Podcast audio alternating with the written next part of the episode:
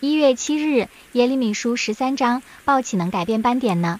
整体而言，本章经文的信息是审判，而且这审判本是可以避免的。首先，耶利米做了一个富有象征意义的行动。经文把以色列比作一条腰带，系在耶和华身上。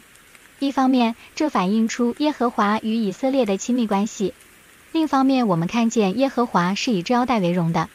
但现在情况不同了，当腰带系在身上一段长时间而不加清洗，很快就会霉烂。这正是耶利米的行动所要表达的意思。叫以色列霉烂的就是他们顽梗的心。执意行自己认为对的事，这样就使一条本应令人引以为傲的腰带变成废物。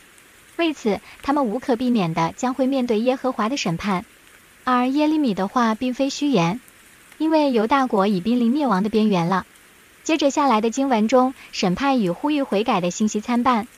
从二十到二十二节中，我们可以想象到先知正与听众展开了激烈的辩论，先知的心底发出了迫切的呼吁。百姓应当趁还有机会就要赶紧悔改，因为审判的兆头已经出现在他们眼前了。他们还要在梦中沉睡到几时呢？在神的审判临到自己一事上，百姓要正视自己的责任，因为他们有根深蒂原的罪性，这是不可推议的，更是罪有应得的。从经文中，我们可以感受到先知所面对的阻力，他所传的信息得不到听众的重视。因为犹大的百姓已经被罪夺去了其属灵的领悟力，成了视而不见、听而不闻的群众。他们的心刚硬至一个地步，已经变得麻木不仁。神的话无法苏醒他们迟钝的心，但神并没有放弃。他像一位极有智慧和耐心的老师，用尽各样方法使以色列人明白过来。所以他吩咐耶利米行一件在旁人看来是极之无聊的事，就是把一条腰带弄至霉烂。